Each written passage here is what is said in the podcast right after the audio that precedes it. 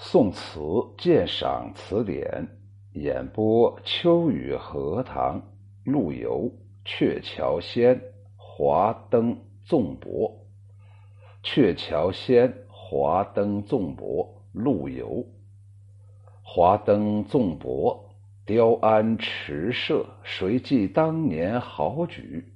酒徒一半取封侯，独去作江边渔夫。轻舟八尺，低篷三扇，战断平洲烟雨。镜湖原自属闲人，又何必官家赐予？华灯就是装饰华丽的灯台，纵博就是纵情的赌博，在这里可以看作是豪爽任侠的一种行为表现。酒徒指的是终日。饮酒、沉溺在享乐当中的人，《史记·厉声陆贾列传》当中有：“厉声嗔目，暗见赤使者曰：‘走，复入言沛公，吾高阳酒徒也，非如人也。’”这个厉声啊，瞪大了眼睛，然后呢，手握着宝剑，呵斥着这个使使者呀，就说：“走。”你再去对刘邦说：“我是高阳的酒徒，不是什么酸臭的文人。渔府啊，就是渔翁打鱼的人。占断完全占有。平洲指的是丛生平草的小河。镜湖啊，在浙江省的会稽、山阴两县的交界之处，周遭啊三百余里，以水平如镜而出名，所以才叫镜湖。”闲人是自称，在这里也是愤激之词啊！我陆游不想当闲人，你非得让我当闲人。官家赐予。话说唐开元年间，诗人贺知章告老还乡，到了会稽，唐玄宗下诏赐给他镜湖善溪一区。陆游反用这个典故，表达了自己的不满之情。官家在这里指的就是皇帝，此处特指的是唐玄宗。实际上指的是当时的南宋的皇帝，翻译出来就是当年在装饰华丽的登台纵情的博弈，骑着骏马，猎射驰骋。谁还记得我当年豪壮的军旅生活呢？当年一起酣饮丹乐的人，如今都已经封侯进爵，只有我等独自去做那隐居江边的渔翁。青州有八尺余长，有那么低低的三扇棚，独自在烟雨当中享受着长满平草的水边景色。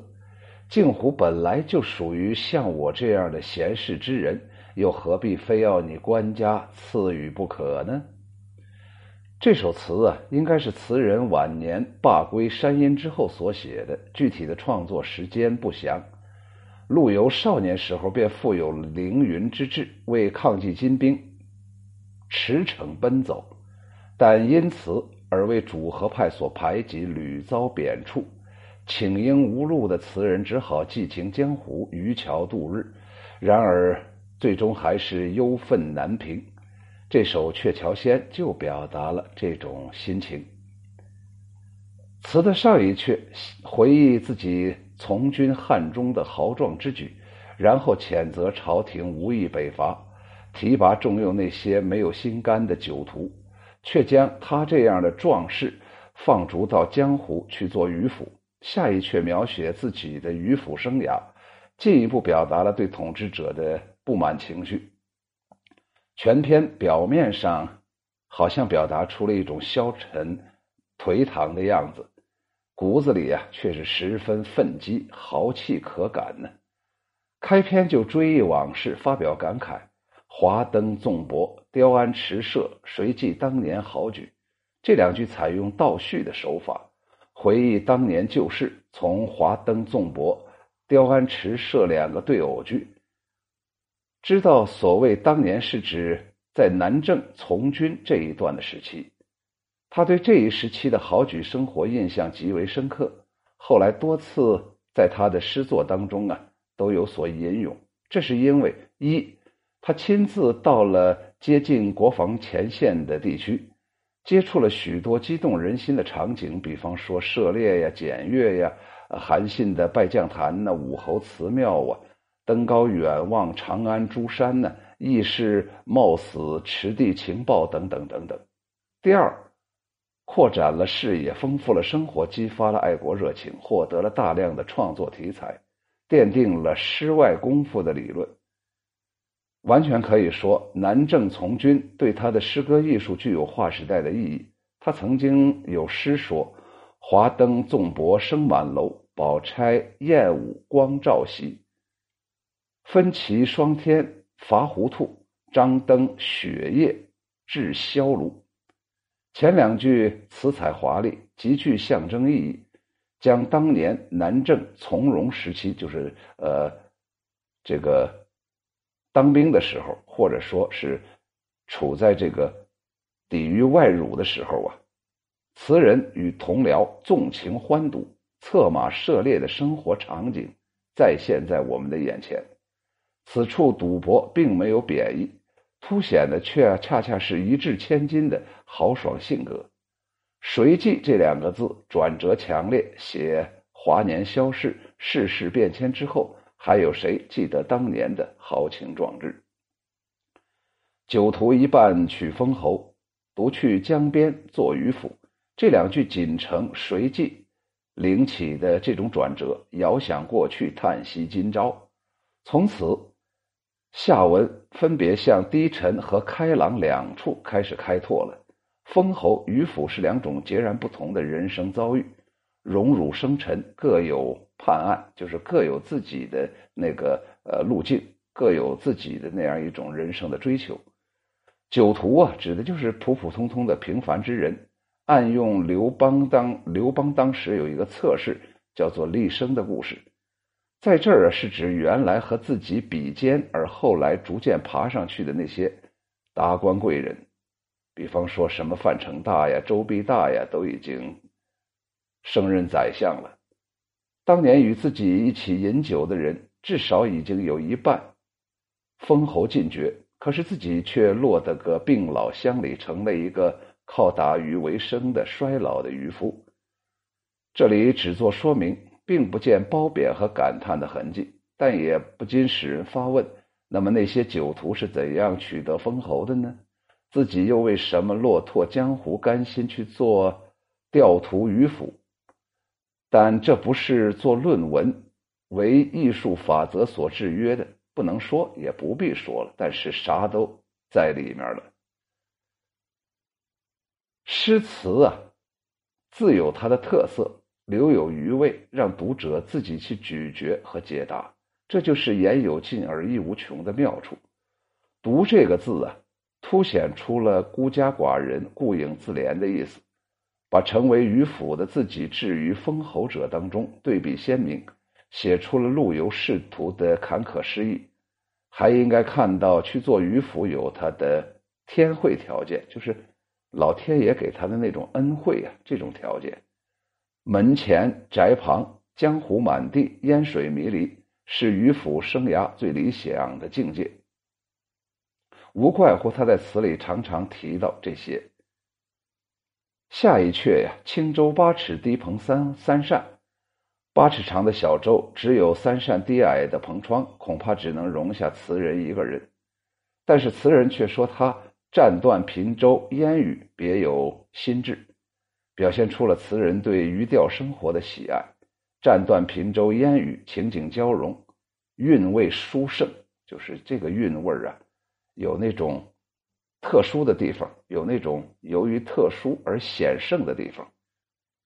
平洲之上，烟雨迷蒙，水云之乡，为自己独占，逍遥荣誉，可以尽情领略心境何等旷远。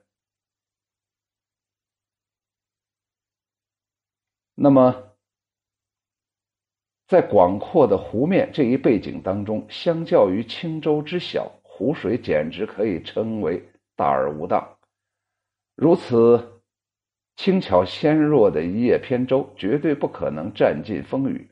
只有词人胸怀宽广，才能容纳呀。通过这鲜明的对比，词人就表明了，或者就说清楚了，渔钓生活已经成为自己的精神栖所。镜湖源自属贤人，何必官家赐予？这两句是引贺知章的典故。贺知章啊，是会稽人，为官为文都很成功。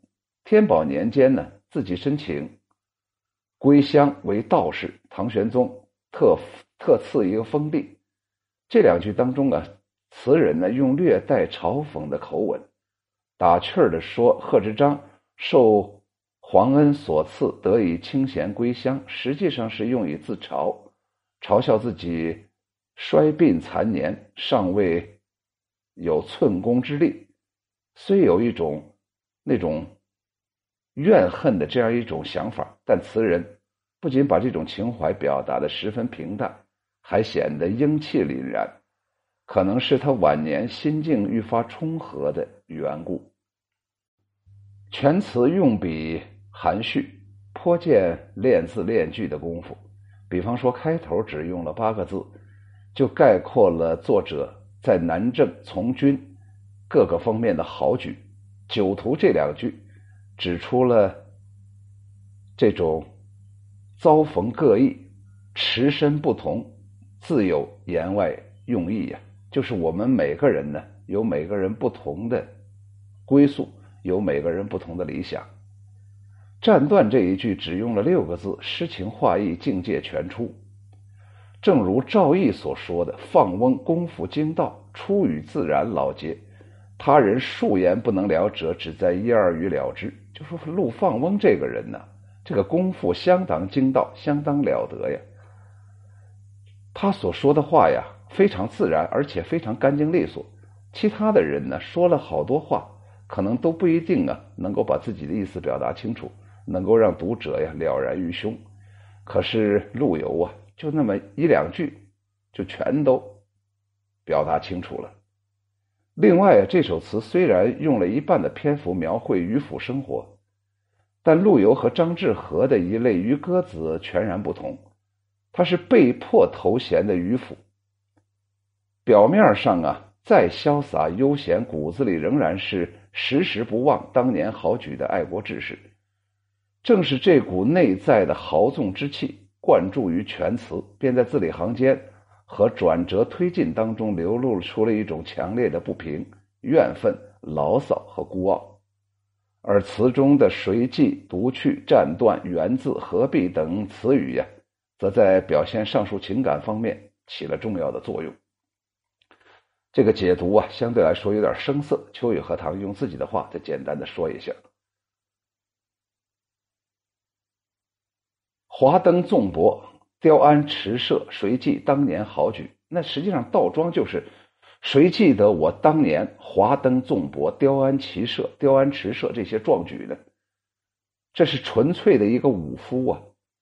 真的就是为了报国，然后不断的训练，然后不断的投入战场，表现出了一个男人保卫家乡的这样一种状态。